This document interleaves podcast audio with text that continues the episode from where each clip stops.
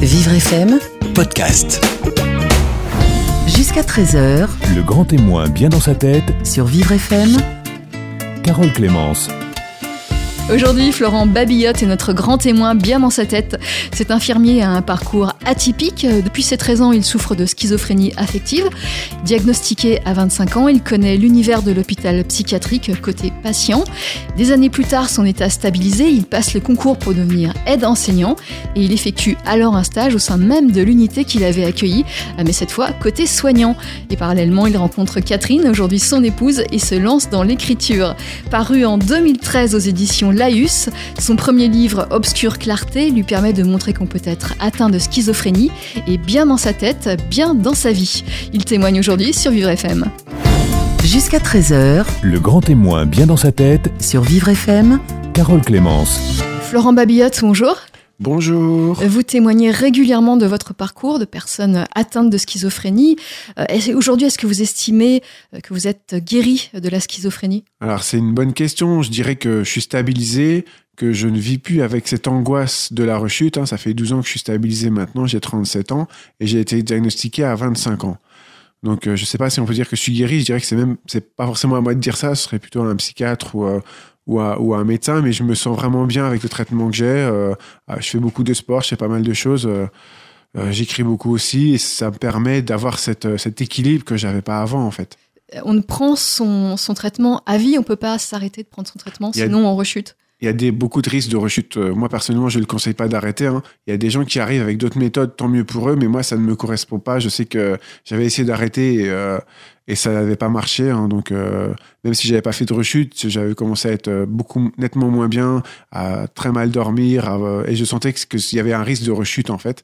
Mes parents l'ont vu, bien vu aussi. Donc, du coup, j'ai vite repris mon traitement et, et maintenant, c'est quelque chose à vie, mais en même temps, c'est pas grave. C'est comme quelqu'un qui serait diabétique, au final, et qui a un comprimé ou plusieurs à prendre tous les matins s'il veut être bien, quoi. Mhm. En tout cas, vous vivez avec et vous vivez plutôt bien puisque vous êtes vous êtes auteur, vous êtes écrivain, vous faites des conférences pour pour expliquer comment vous avez vécu cette maladie, comment vous vivez aujourd'hui. Puis vous êtes vous avez un métier et, et même une famille. Enfin, en tout cas, euh, vous vous vivez en couple, vous vivez vous vivez euh, marié. Euh, donc ça, on va en parler. euh, Je passe un bonjour euh, à Catherine. Votre femme. voilà, ma femme. On va commencer par le, début. Euh, à 13 ans, vous avez votre première crise. Est-ce que est-ce qu'on peut l'expliquer en détail pour euh, les gens qui ne connaissent pas, parce que beaucoup de gens ne, savent pas ce qu'est une crise de, bouffée délirante. Oui, alors ma première crise, donc ça faisait quelque temps euh, que je dormais très très mal.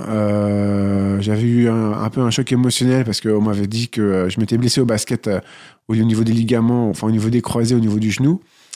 Et euh, donc on m'avait dit que le, basket ça allait être compliqué pour moi. Euh, donc du coup moi, comme je voulais être basketteur professionnel, c'était, je suis tombé en dépression. Et un jour je monte dans un bus et là en fait, euh, bah je, je sais pas, je pète un câble complètement. Je crois que euh, une fille qui est au fond du bus en fait. je me souviens très bien, elle avait une frange et euh, je crois qu'elle dit avec avec la personne, avec son copain en fait qui était juste à côté, regarde-le celui-là, il a l'air con, alors qu'en fait elle rigole juste avec son copain. Donc je, me, je prends peur et je me mets le, le plus loin d'elle. Comme elle était au fond du bus, je me mets euh, juste derrière le chauffeur. Et, euh, et le problème, c'est qu'au bout de quelques minutes, bah c'est plus juste la fille qui parle, c'est tout le bus, tout ce, ce brouhaha en fait, des voix qui sont perceptibles. Sauf que moi, je les interprète et pour moi, ces voix-là, euh, c'est même plus des interprétations parce que j'entends aussi des voix et du coup, ces voix viennent, c'est toujours des choses négatives à mon encontre. Donc, bah, je prends encore plus peur, je quitte le bus et là, c'est la première crise en bouffée délirante que j'ai fait parce que le mot exact, c'est dans, cette- dans cette rentrée euh, dans la maladie psychique, ce sera bouffée délirante en- en- au début. Et c'est quelque chose que j'oublierai jamais parce que c'est épuisant mentalement et, euh, et psychiquement. J'avais l'impression, j'étais en âge, j'avais l'impression d'avoir fait un footing. C'était euh, très désagréable. Je transpirais à chaude goutte. Enfin, et je comprenais pas pourquoi parce que je me disais, mais t'as pas fait de sport. Enfin, voilà quoi. Et c'est vraiment quelque chose d'épuisant en fait. On se rend pas compte comment ça peut être épuisant de faire une crise. euh, Et ça dure combien de temps? Là, ça avait, ça a pas duré si longtemps que ça. hein. Ça a duré le temps du bus au final. Quand je suis sorti du bus et que j'ai euh, et j'ai pu vu ces gens en fait et que je me suis aéré, je suis allé dans un parc. Il y avait un parc juste à côté de l'arrêt de bus en fait. Tout de suite, c'est parti assez rapidement. C'est voilà. et, ça, c'était la première fois donc à 13 ans. Est-ce que ça s'est reproduit euh, Malheureusement, oui. ça s'est reproduit plusieurs fois. J'en rigole maintenant, mais je peux assurer que sur le moment, je rigolais pas. Ça s'est reproduit plusieurs fois, notamment euh, une deuxième fois dans un bus aussi. J'adore les bus, hein, il y a un truc. C'était à quel âge euh Je crois que j'aime pas les lieux cloisonnés parce que vous voyez, le, c'est arrivé dans un bus, c'est arrivé aussi dans un métro. Euh, alors euh, la deuxième crise, c'est la deuxième crise dans un bus, hein, j'entends, parce que j'ai fait d'autres crises, mais pas dans un bus. Mais la deuxième crise dans un bus, j'avais 18 ans. Et j'ai cru que mon papa, en fait, euh, était décédé et euh, avait fait, euh, comme mon père euh, est un gros fumeur, je m'étais imaginé, en fait, euh, et j'avais visualisé une scène dans laquelle on voyait mon père allongé par terre dans la cuisine qui venait de mourir- succomber d'un cancer qui m'avait caché, en fait, d'un cancer généralisé qui m'aurait caché. Euh, bah donc du coup dans le bus je prends peur, euh, je, je commence à, à pleurer, je suis pas bien du tout, euh, je, je me dis bon bah il faut que je sorte du bus parce qu'il faut que j'aille là-bas voir euh, voir mon papa qui est mort quoi. Mais dans ma tête il est mort comme je l'ai imaginé, visualisé. C'est très réel. C'est réel pour moi, c'est- il est forcément mort, il y a aucun doute n'est possible. Et j'étais après quasiment en état de transe, je me suis dit euh, dans cet état-là, bah tu vas rentrer en contact avec le royaume des morts, tu vas le ramener du royaume des morts. C'est-à-dire qu'il y a un moment euh, euh, la bouffée délirante est tellement forte qu'on se croit des pouvoirs surhumains en fait euh, au- qu'on n'a pas, mais, mais on y croit vraiment à 100%. Quelqu'un serait venu me dire, c'est pas, de toute façon, bon, je l'aurais pas dit, parce que c'est tout, c'est intérieur, mais quelqu'un serait venu me dire, tu peux pas le ramener du royaume des morts. Moi, dans ma tête, c'était une idée fixe, en fait, et euh, on pouvait, je pouvais pas aller à l'encontre de ça comme une pulsion euh, ou- que tu peux pas contrôler au final. Donc, je rentre chez moi, et là, je vois mon papa, euh, salut, ça va? Bah, disons que le, c'était court, t'es pas parti longtemps. Et là, c'était incroyable, quoi, parce que, enfin, moi, c'était un, la- c'est triste à dire d'un côté. T'as l'impression que tu vis un enfer quand tu quand t'as de la distance après. Mais sur le moment, quand j'ai vu que mon père était vivant, c'était presque le plus beau jour de ma vie, quoi. Mon père était vivant, quoi. Et, euh, le lendemain matin, j'ai cru que j'avais fait euh, comme un rêve ou un cauchemar. C'est- J'étais dans une autre réalité, vraiment. hein. Parce que cette, euh, cette crise dure quelques minutes, mais par la suite, vous avez l'impression que tout ce que vous avez vécu durant cette crise est réel? Oui, tout à fait. En fait, le problème dans ces crises-là, c'est que euh, on n'a plus une capacité de raison au final. C'est comme s'il y avait euh, le- le- le- la zone dans notre cerveau l'hémisphère qui gère la raison, qui disparaissait. Et au final, c'est euh, cette forme de folie qui vient s'emparer de, de notre être. Et on n'a plus de capacité de distance, de jugement, de, de raison, en fait. Et tout ce, tout ce qui nous est envoyé dans notre cerveau, que ce soit des images, des sons, bah, finalement, on y, on y croit parce que c'est notre nouvelle réalité au final. Et qu'est-ce qui, qu'est-ce qui a pu, euh, qu'est-ce qui a pu avoir comme, comme idée fausse comme ça durant toute euh, votre adolescence euh, avec ces crises? Qu'est-ce que ça a pu générer? Ah, ça, alors ça a généré, euh, ça se voit moins maintenant, mais une très grande timidité à l'époque. Euh, J'avais très peu d'amis, voire pas du tout, et euh, sauf au- dans le sport, au basket un petit peu. Euh, et euh, ça a généré beaucoup d'angoisse, beaucoup d'anxiété, parce que j'ai masqué tout ça pendant des années, hein, des, des années et des années. Par peur d'une nouvelle crise, c'est ça? Non, par honte. Je voyais qu'il y avait quelque chose qui n'allait pas bien, mais je savais pas ce que c'était. Moi, les bouffées délirantes, franchement, à 13, 14 ans, je savais pas ce que c'était. La schizophrénie, j'en avais vaguement entendu parler, mais j'associais pas ça à ce que j'avais.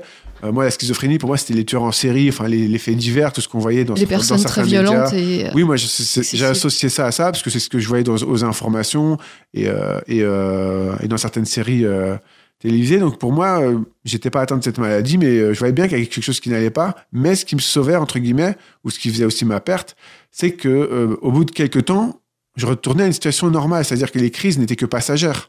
Et après, euh, bah, il y a six mois, six mois après la crise, j'avais quasiment oublié la crise, quoi. J'étais passé à autre chose jusqu'à la prochaine crise, quoi, en fait. Mhm. C'est ça.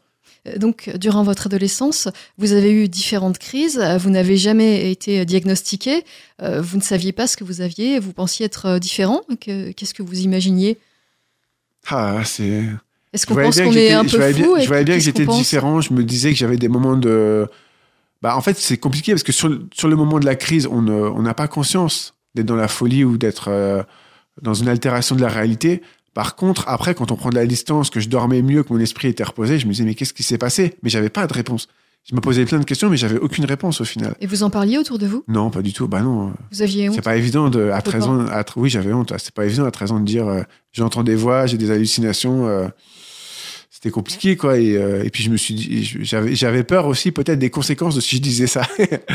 Donc, du coup, étant un peu malin, j'avais un peu peur, peut-être pour me, peut-être dans un sentiment de vouloir me protéger. Je savais pas ce qui pouvait se passer si je disais ça, en fait. J'avais peur d'être enfermé, je savais pas trop.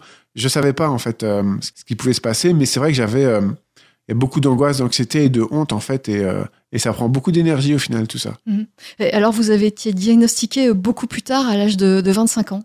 Oui, tout à fait. Comment ça s'est passé Euh, bah, en fait, euh, j'ai fait une, une crise de bouffée délirante, mais, mais plus grave encore, c'est-à-dire visible aux yeux de tout un chacun. Euh, ma copine de l'époque, Angélique, était venue euh, donc à Rennes. Et euh, moi, je me suis imaginé que mon père était militaire. hein. Et donc maintenant, il est à la retraite. Enfin bref. Et donc, du coup, je me suis imaginé que mon père, qui était parti au, au- au Brésil, euh, quand, il est, quand il est revenu, qu'il avait une nouvelle famille là-bas et qu'il avait une autre femme, d'autres enfants là-bas, et que c'est pour ça que nos rapports étaient compliqués, en fait. Euh, et donc, du coup, et c'est- très étonnant parce que euh, je voyais que j'étais pas bien ce, ce jour-là. Mais si vous voulez, j'avais pas d'idée négative sur mon papa à ce moment-là. C'est venu comme quelque chose qui vous traverse l'esprit et puis qui vous reste. Ça veut dire ça vous transperce, mais ça repart pas en fait. C'est pas quelque chose qui rentre par une oreille et qui ressort par l'autre, malheureusement. C'est resté cette idée est restée fixée et elle, s'est développée dans mon cerveau comme une gangrène au final. Et après, ça a explosé dans le sens où euh, bah, c'était forcément vrai. Donc quand mon père nous a appelés euh, tous pour euh, pour euh, aller manger, parce que c'est lui qui qui faisait souvent à manger. Il adore euh, il adore préparer à manger. Je me suis levé comme une pulsion en fait. Et je suis allé vers lui je l'ai secoué très violemment par les épaules. Et là toute ma, toute ma famille mon frère ma soeur ma mère ma copine de l'époque ils se sont réunis pour nous séparer.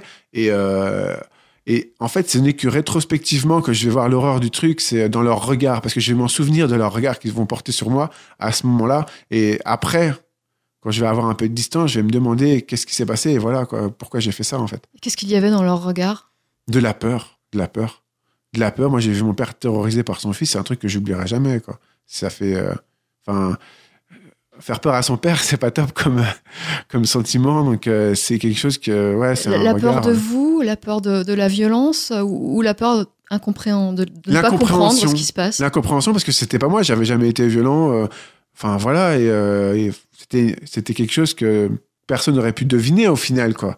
Et donc, du coup, c'était comme euh, comme s'il y avait un, un truc qui était qui était, qui était à, la, à la maison, en fait. Au On ne vous reconnaissait pas, Ouais. on ne comprenait Et je pas. ne me reconnaissais pas non plus. Après, quand j'ai pris de la distance, je me suis dit, mais qu'est-ce que tu as fait? Enfin, pourquoi tu as fait ça? Enfin... Et, et du coup, vous êtes allé consulter, ça s'est passé comme ça?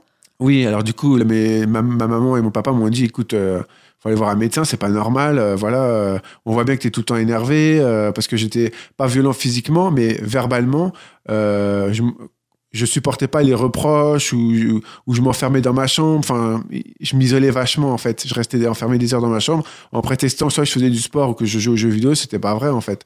En fait, j'essayais de faire taire ces voix. Et donc du coup, Donc, mes donc parents. restait, ces voix? Ah, ah, bah, pendant cette période-là, oui. La période-là, oui, parce que la crise a duré plus longtemps, en fait. Et donc, du coup, euh, du coup, j'ai consulté un médecin et euh, ce qui est, j'ai eu de la chance parce que j'ai menti au médecin.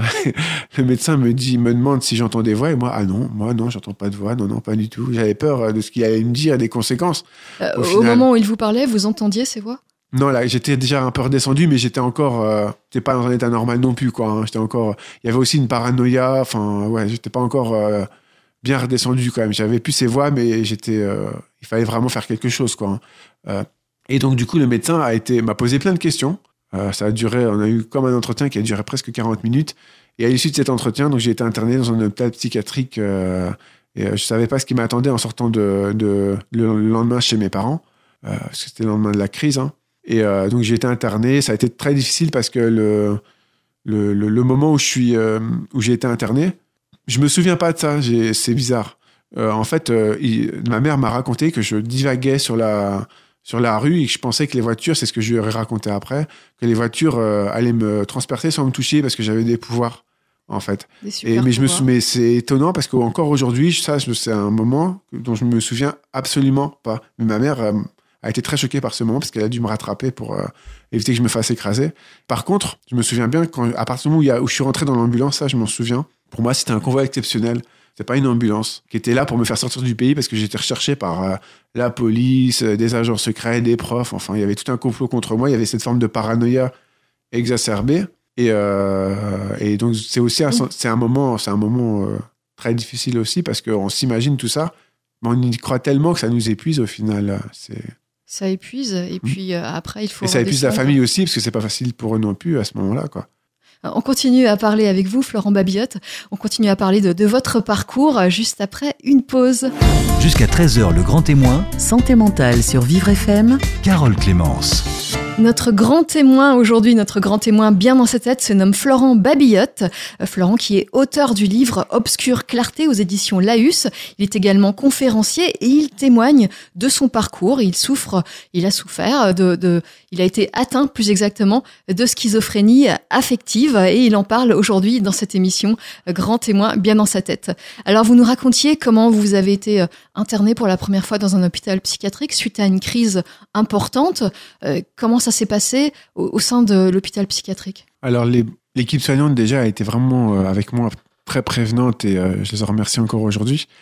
Euh, mais ça a été très dur au début hein, parce que euh, on a des médicaments. dans un premier temps, ce qu'ils font, c'est qu'ils essayent de reposer votre esprit. Donc, vous dormez énormément. Moi, je dormais sur 24 heures, je dormais 20 heures, clairement, la énorme. première semaine, ouais. Pour quelqu'un qui était très sportif et qui aimait faire beaucoup de choses dans une journée, je peux vous assurer que c'était très dur. Puis, euh, ce qu'il faut savoir aussi, c'est que ma copine de l'époque a voulu venir me voir, qu'ils ont refusé parce qu'ils voulaient savoir un peu ce qui, en fait, ils cloisonnent dans un premier temps pour voir et ils vous posent des questions pour savoir en fait euh, comment ça se passe aussi avec votre entourage. Euh, donc du coup, moi, j'avais menacé de me suicider euh, par, euh, je le raconte pas dans le livre, ça, je crois pas, euh, par l'intermédiaire de mon psychiatre que j'ai vu à ce moment-là. Et donc du coup, bah, manque de bol, j'ai été dans une unité encore plus fermée. Et là, on pouvait, je pouvais pas sortir de l'unité, même pas aller dans le jardin, rien. Aucune visite? Pas de visite les premiers jours, non, aucune visite sans, sans l'aval du psychiatre, il n'y avait pas de visite possible. Donc c'est vraiment très dur. euh, ouais. On a l'impression d'être en prison en fait, même si les, les, les soignants font du mieux qu'ils peuvent. Mais c'est vrai que c'est privation de liberté, c'est pas évident quoi.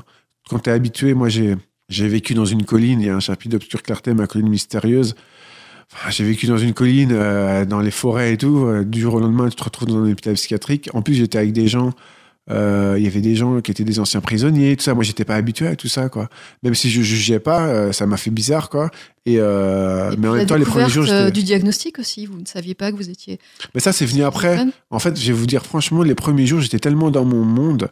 Euh, j'ai pris mon téléphone portable et je l'ai explosé dans ma chambre. Je pensais que c'était sur la table d'écoute, donc j'étais encore dans mon délire. Et il a fallu que les médicaments agissent. Ça a pris plusieurs jours avant que je réalise que j'étais dans un hôpital. Parce que j'étais dans un monde parallèle, clairement, quoi. Les premiers jours, hein, vraiment. euh. Et c'est pour ça aussi que euh, j'avais pas conscience de la gravité de ce qui m'arrivait, puisque pour moi, j'étais une victime. Donc c'est ça le. Mais vous étiez une victime.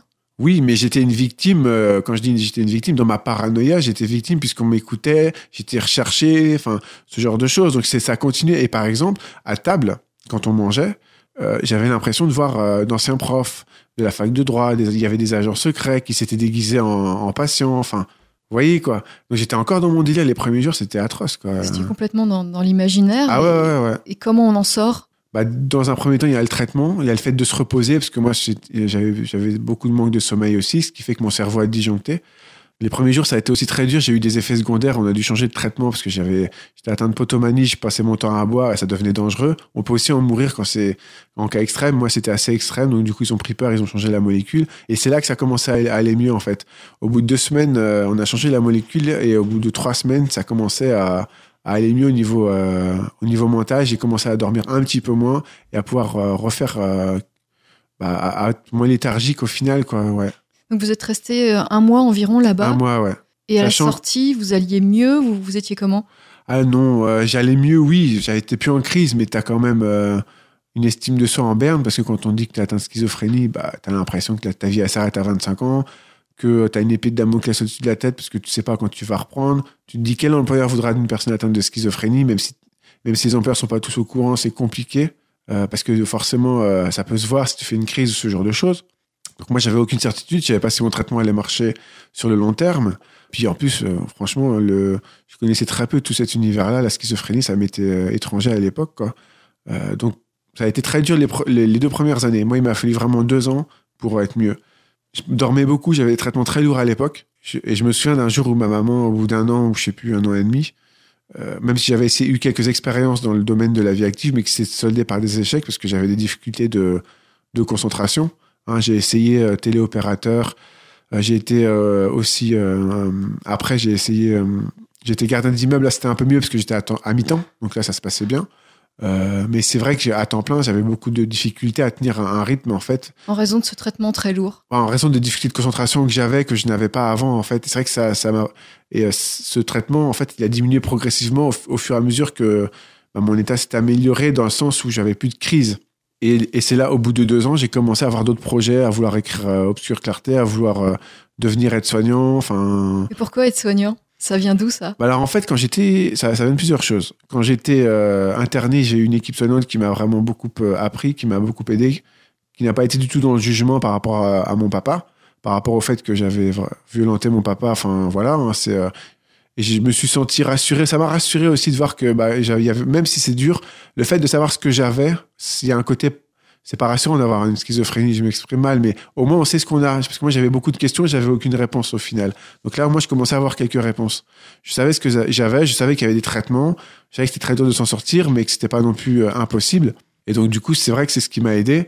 Et il y a aussi le fait que le fait de devenir aide-soignant, ça a aussi été parce que euh, quand j'étais à la faculté de droit, hein, euh, j'étais auxiliaire de vie auprès de personnes handicapées pour payer mes études. Donc, quand j'ai dû me recycler parce que je voyais que le droit c'était trop compliqué pour moi, j'ai fait une évaluation au milieu de travail, une EMT, ça s'appelait à l'époque. C'est très bien passé et j'ai décidé de passer les concours d'aide-soignant en fait. Vous saviez que c'était pour vous, que vous pouviez, euh, vous aviez cette empathie, vous aviez cet intérêt pour les autres, et, et ça, c'était pour vous, c'était tout à fait euh, quelque chose Bah, que vous quand pouviez j'ai faire. fait quand j'ai fait le MT, ça m'a semblé évident quoi. Et puis l'équipe euh, m'a m'a vraiment euh, porté là-dessus. Euh, et le Ah. conseil, le, mon, mon conseiller, parce qu'on avait un conseiller, c'était à l'époque, c'était, je sais pas, c'était pas le pôle emploi, c'était un autre organisme. Mais donc du coup, il y avait tout un dossier à faire, et ils avaient mis un avis très favorable en fait. Donc et, euh, c'était évident. c'était, pour moi, c'était euh, une évidence. Ouais. Et Ouais. et vous êtes lancé dans cette, euh, dans cette formation, dans une formation pour devenir euh, aide-soignant? Tout à fait. À Châteaubriand, et ce qui était compliqué au début, c'est que j'avais pas fini mon livre sur Clarté, donc il me fallait encore un an. Et la formation dure un an. et euh, donc c'était compliqué, mais en même temps, euh, en même temps, ça s'est très bien passé. Euh, c'est vraiment un moment que j'oublierai jamais, quoi, parce que j'ai rencontré des gens formidables, des cadres formidables qui nous ont beaucoup appris, notamment sur le- la relation soigné-soignant, sur le métier d'être soignant, qui nous ont poussé à voir plus loin toujours. Et euh, non, non, c'est euh, un moment mémorable. Alors vous êtes passé de soigné à soignant. Comment ça se passe dans, dans, dans la tête? Est-ce que c'est pas Alors, compliqué? Je m'en suis rendu compte que j'étais passé de soignant à soignant quand je suis retourné à Guillaume Régnier pour un stage de l'hôpital psychiatrique où j'avais été. J'ai aussi travaillé, mais j'ai d'abord fait un stage là-bas. Et quand j'ai fait mon stage à Guillaume Régnier, bah, le premier jour, franchement, j'ai eu besoin de m'asseoir cinq minutes parce que ça n'allait pas.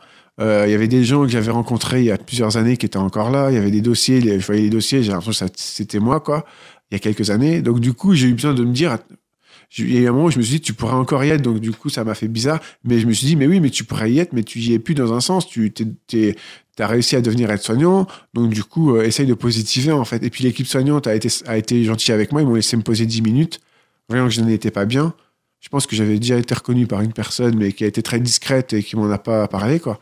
Et, euh, et du coup, ça s'est super bien passé, quoi. Et maintenant que vous êtes aide-soignant, quel regard vous portez sur les, les personnes atteintes euh, de schizophrénie qui sont justement dans, dans des hôpitaux?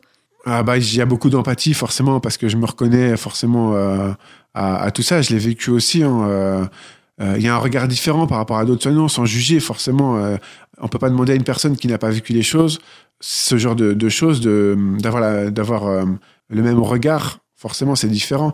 Mais euh, j'essaie d'apporter, et c'est aussi pour ça que je fais des, des conférences. Euh, là, on m'a demandé récemment de faire des, des journées euh, de, de formation par rapport euh, aux instituts de formation en soins infirmiers et aux soins euh, aides-soignants. Donc, Parce que vous avez, vous avez euh, un double regard, celui du soignant et celui du, Voilà. du soigné. Vous pouvez apporter euh, plus que les autres? J'essaye, après, c'est prétentieux de dire plus que les autres, mais j'essaie d'apporter au moins euh, ma vision à moi, quoi. Voilà, ouais. Et, Et- si on peut faire avancer les vision, choses, c'est tant mieux. Bah, ma vision à moi, c'est on fait tous des erreurs, que ce soit euh, en tant que soigné, en tant que soignant. Euh, mais euh, ce qui compte, c'est que la vérité du jour n'est jamais la, la- n'est jamais la vérité du lendemain, si vous voulez. Euh, moi, par exemple, je peux très bien tester une technique sur une personne soignée. Le lendemain, je teste la même technique. Elle est dans un autre état, d'esprit, ça marchera pas du tout. Donc, il faut toujours se remettre en question. C'est le, le, le de ce métier-là, c'est qu'on touche à l'imperceptible, on touche à l'humain.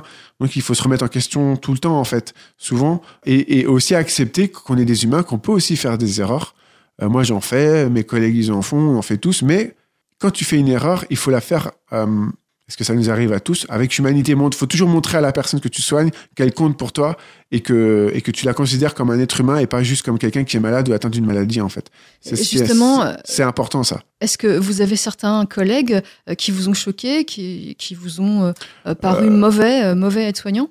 Ça m'est arrivé de, de rencontrer une infirmière qui m'avait choqué. Je- dans son travail, je l'avais pas vu dans son travail parce que euh, on n'était pas dans le même secteur, mais euh, quand elle venait pour les pauses, on se croisait et, elle, et en fait, elle avait travaillé dans un hôpital psychiatrique avant. Et quand elle parlait des, des, des personnes atteintes de schizophrénie, ça faisait juste froid dans le dos en fait. Pour elle, il bah pour elle, il y avait aucun, ils étaient enfermés, donc ils étaient fous, et puis de toute façon, euh, il y avait aucun, aucune possibilité qu'ils en sortent quoi. En fait, elle était pas au courant de ce que j'avais. Donc, Heureusement. bah, bah, je- Vous n'y avez jamais dit non, non, elle l'a su après parce que j'ai fait un passage sur à la télé et, et je l'ai entendu. Et c'était assez bizarre parce que je l'ai entendu. euh, je passais dans le couloir et j'ai entendu dire oui. euh, et en fait, ça l'a fait. Ça, elle s'est rendu compte de certaines choses. Elle a dit qu'elle regrettait à une collègue parce qu'elle m'avait dit ça. Elle dit bah oui, Florent, il a jamais osé m'en parler, mais en même temps, j'ai dit des choses pas, pas très gentilles quoi. Et donc du coup, je me dis bah c'est génial. Au moins, si ça peut lui faire changer de, de vision, c'est super quoi. Et euh, après, je je suis pas là pour juger les, les soignants, c'est pas du tout le but. Mais même moi, par exemple, quand, euh, quand je n'avais pas la maladie, si j'avais été soignant sans avoir la maladie, peut-être que j'aurais un regard totalement différent, je sais pas. Donc euh, c'est Euh, Quel regard euh, ont les aides-soignants en général sur les personnes atteintes de schizophrénie? Bah, ça dépend dans le domaine dans lequel ils travaillent parce que ça il y a des aides-soignants qui travaillent euh, dans des maisons de retraite, dans les hôpitaux, en service médecine, en gériatrie, Donc là, je parle plutôt des aides-soignants qui en sont psychiatrie. euh, qui s'occupent des personnes. Bon, en général, c'est plutôt affectueux quand même, comme euh, oui, parce que et puis il y a, beaucoup de tendresse, moi je trouve. Après, par contre, il y a un gros déficit euh, au niveau des moyens. Euh, on peut pas syndiquer ou c'est très compliqué de se syndiquer parce que, enfin si on peut syndiquer, mais c'est très compliqué dans le sens où la grève est très mal vue. Et donc du coup, on n'ose pas faire pression ou pas assez. Et, euh, du coup, bah il y a, y a très peu de personnel et beaucoup de travail et c'est finalement les personnes soignées qui en pâtissent et les soignants aussi. Euh, on va continuer à parler avec vous. Vous êtes notre grand témoin bien dans sa tête, euh, Florent Babillotte. On continue à parler de votre parcours. Jusqu'à 13h, le grand témoin, Santé mentale sur Vivre FM. Carole Clémence. Florent Babillotte est notre grand témoin aujourd'hui, notre grand témoin bien dans sa tête. Euh, il est aide-soignant, il est écrivain, il est conférencier et, il est atteint de schizophrénie. Euh, C'est la raison pour laquelle il est aujourd'hui euh, présent. Il nous raconte son parcours. Alors, il est dans un état stable. Vous êtes stabilisé, Florent. Après beaucoup d'épreuves, vous êtes passé en hôpital psychiatrique, on en a parlé. Vous avez toujours un, traitement lourd à prendre quotidiennement. Euh, on a parlé euh, de, de vos crises, de bouffées délirantes. Euh, on n'a pas parlé du, regard qu'avaient les autres sur vous, votre famille, comment elle a pris les choses. Moi, j'ai eu beaucoup de chance. hein, j'ai eu beaucoup de chance. J'ai une famille très compréhensive. Il y a une phrase d'Obscure Clarté que j'aime beaucoup, c'est que euh, la main de mon Alors c'est votre livre euh, qui raconte euh, entre autres votre parcours mêlé avec des, des textes de, fiction. Voilà, enfin des textes de poésie plutôt. Ouais. Et, et c'est vrai que cette phrase, en fait, elle dit que la main de mon papa m'avait quitté durant l'adolescence et que la maladie finalement allait nous rapprocher. Et c'est tout à fait ce qui s'est passé, parce que mes parents se sont inscrits à des groupes de parole pour, comme l'UNAFAM, pour se renseigner sur la maladie. Et du coup, bah, ils ont été très prévenants, presque même des fois trop, dans le sens où ils voulaient faire les choses à ma place. Et c'est même, ça appartient à bon sentiment, mais c'est pas toujours très positif. Moi, je suis resté longtemps chez mes parents, jusqu'à 25 ans quand même. Hein. Euh, voilà. Mais, mais ça nous a rapprochés, et puis ça nous a unis avec mon frère aussi et ma sœur qui ont été très prévenants. Par contre, en dehors de la famille, moi, j'avais encore honte à l'époque et mes amis n'étaient pas au courant. J'ai arrêté la fac de droit du jour au lendemain sans prévenir. Et quand je recroisais, parce que j'aimais bien à la bibliothèque, euh, je suis passionné par tout ce qui concerne l'univers, donc je regardais des. Et toujours, je lis des magazines type Science et Vie, etc. Et j'ai croisé d'anciens collègues de la fac de droit. Bah alors, Florent, qu'est-ce qui s'est passé? Enfin. Et, je leur- et à l'époque, je leur disais, euh, bah ouais, mais ça m'intéresse plus le droit. C'était pas vrai du tout, je mentais, hein, euh, voilà. Donc vous cachiez les choses l'époque, euh, à oui, tous j'ai- sauf aux membres de votre Ouais. famille. Les gens vont apprendre, mon entourage va apprendre euh, euh, la maladie, en fait, quand le livre sur Clarté va sortir. Ah seulement? Ouais, et il va falloir leur expliquer, ça va pas être évident, ouais. Ouais, parce qu'il y, a des- il y a des amis qui, qui, qui vont me reprocher un peu ça, pas méchamment, mais en me disant, mais on aurait pu comprendre, Florent, tu sais. Et, Alors, mais moi, j'avais avez- cette euh, fierté, peut-être, de pas vouloir montrer euh, ma- une faiblesse, en fait, je sais pas. C'est tout à fait compréhensible. C'est une maladie euh, qui fragilise beaucoup. On ne veut pas montrer qu'on est, qu'on est fragilisé. Il y a de, de l'impudeur peut-être à, à écrire un livre sur soi. Oui, oui, probablement. Bah, de toute façon, quand, quand, quand on écrit, on se livre de toutes les façons. On se livre forcément. Euh, mais dans un premier temps, quand j'ai écrit, je vais être honnête, je pensais pas qu'il serait publié. C'était avant tout, c'était un peu égoïste euh, à la base. C'était pour me faire plaisir. Euh, pour... Et puis j'avais besoin de sortir beaucoup de choses. D'ailleurs, quand j'ai commencé l'intro d'Obscure Clarté, je l'ai, je l'ai juste commencé et je l'ai mis au grenier chez mes parents en me disant, euh, Il y a une phrase aussi euh, d'Obscure Clarté, c'est euh, Je ne me sentais pas de taille pour affronter mes failles. Bon, bah, c'est exactement ça. J'ai commencé l'introduction et quand j'ai vu tout ce, que, tout ce qui sortait, je- ça m'a fait peur. J'ai mis ça dans le grenier et j'ai repris ça que deux ou trois ans après, en fait. euh. Et heureusement, le feuillet était resté. Et vous l'avez publié sous votre nom ou vous auriez pu le faire sous un pseudonyme? J'y ai pensé. j'y ai pensé. Et puis je me suis dit, parce que quand j'étais au fond du trou, euh, et Dieu sait que j'y étais, je me, suis, je me disais toujours, euh, il faut que tu trouves quelqu'un qui s'en est sorti. Et je trouvais pas. Ça m'énervait. Je trouvais. En fait, les gens, il y en a qui s'en sortent, qui sont atteints de schizophrénie. Mais ils n'en parlent pas parce qu'il y a ce tabou-là, en fait. Et euh, moi, je trouvais ça dommage. Et je me suis dit, si un jour, tu as cette chance de t'en sortir, il faudra que tu fasses quelque chose pour les gens qui, euh, qui sont en souffrance euh, à cause de cette maladie, en fait. pour leur montrer qu'on peut s'en sortir, Voilà. pour leur montrer qu'il y a une lueur d'espoir. C'est ce que vous dites. Oui, c'est ce que je dis souvent. Et euh, j'ai eu de la chance aussi d'être quelqu'un de très sportif et ça m'a aidé dans le sens euh, sur le côté du dépassement de soi, de dépasser ses limites. Euh, il, y a plein de facteurs qui rentrent en compte pour euh, se sentir mieux, se stabiliser. Euh, et c'est vrai que ce, cette notion du dépassement de soi inculquée par le sport, parce que moi je voulais être basketteur professionnel, donc j'ai fait, même si j'ai pas réussi à devenir basketteur professionnel parce que je me suis blessé gravement plusieurs fois au genou, c'est pas grave au moins j'ai été au bout de mon projet, c'est-à-dire j'ai- j'ai tout donné en fait pour le faire et j'ai rien à regretter. Donc du coup, ça m'a quand même donné de la confiance et ça m'a montré que les limites elles sont faites pour être repoussées au final. Est-ce que ça vous a donné euh, cette confiance qui vous a permis euh, d'assumer en, en votre nom euh, ce témoignage, le témoignage euh, dans, dans ce livre? Sûrement et la psychologie positive aussi.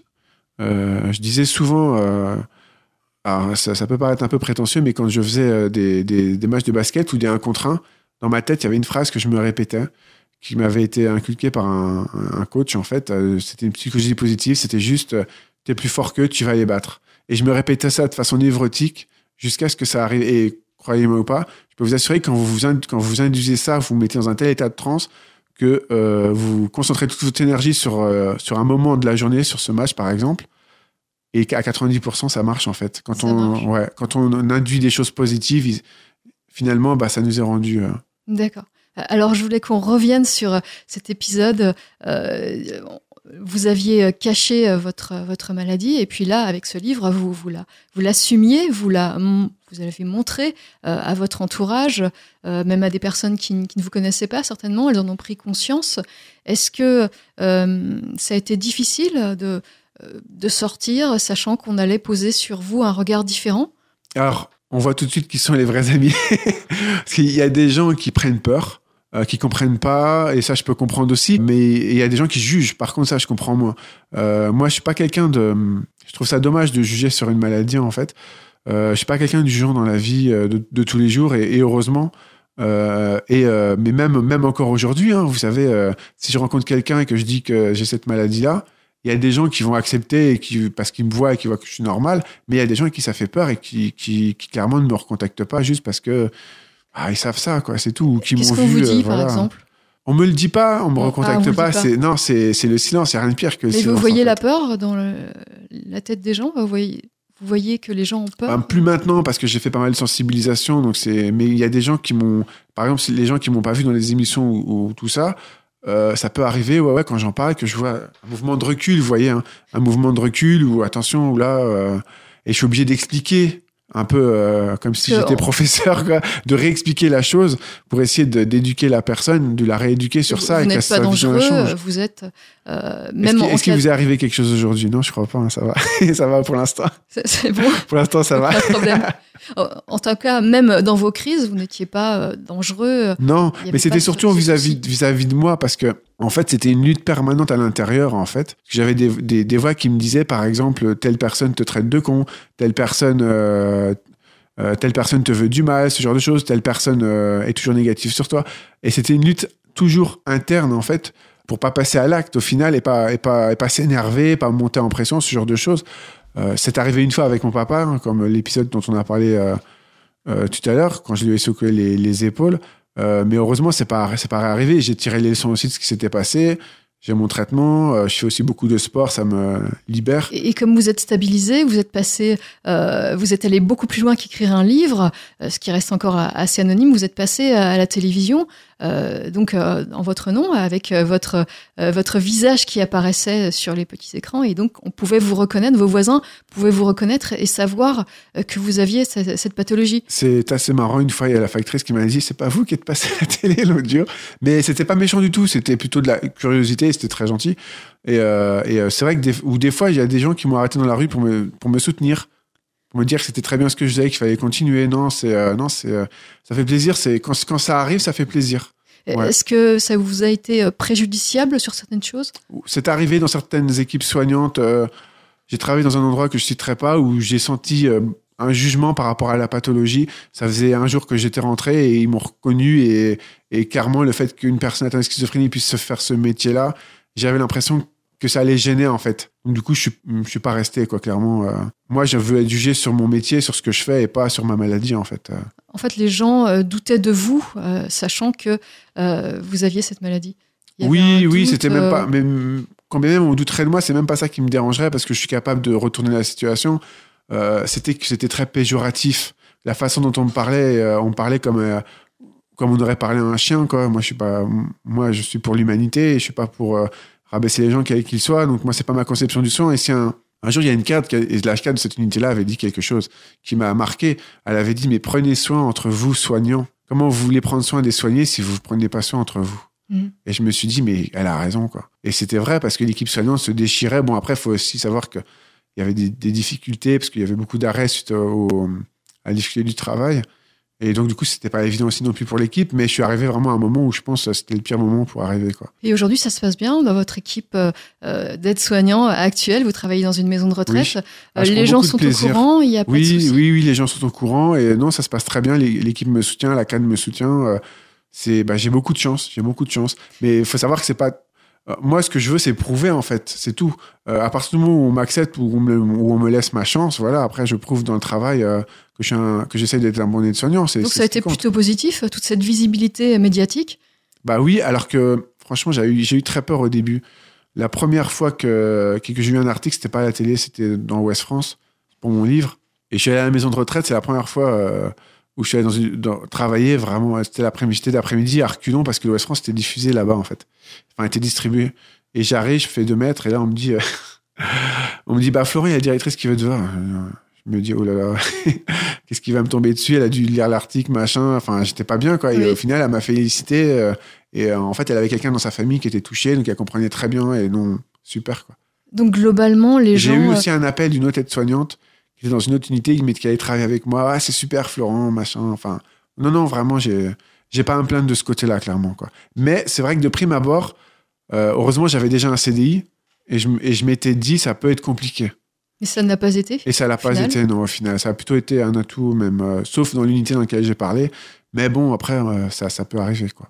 Donc ça a été euh, positif et puis c'est positif aussi euh, pour les autres personnes atteintes de, schizophrénie puisque vous montrez un exemple, un exemple positif. On peut s'en sortir, on peut être stabilisé, on peut avoir une vie normale. Vous êtes marié. C'est ça, tout à fait. Ça fait. euh, je, je vais pas donner de date parce que ma femme va me taper si je me trompe sur euh, la date. Vaut mieux pas. Voilà, vaut mieux pas. Hein. Mais j'ai fait un gros bisou en tout cas. Vous êtes marié, donc vous avez une vie professionnelle, une vraie carrière euh, d'aide-soignant. Et, et puis euh, vous continuez à montrer l'exemple. Vous faites des conférences. voilà, tout à fait. euh, vous avez des livres en cours. C'est ça. J'ai un roman, j'ai tendu la main qui va sortir prochainement. Ce sera aux éditions Eddy Livre.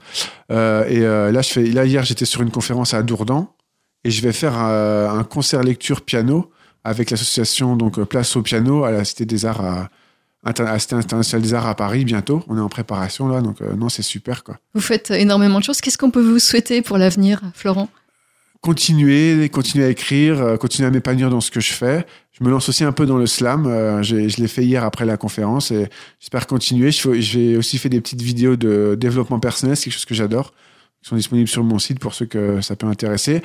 On va donner l'adresse de votre site. Ah bah si, si, euh, si vous voulez, vous tapez sur Google euh, Babiotte Florent le blog et vous allez trouver en fait euh, les vidéos et les, les poèmes euh, et tout ça. Et c'est vrai que moi je suis quelqu'un de passionné dans la vie, donc j'ai- la meilleure chose qu'on puisse me souhaiter, c'est de continuer à être passionné, je pense. Continuez à être passionné. C'est comme ça qu'on qu'on vous apprécie.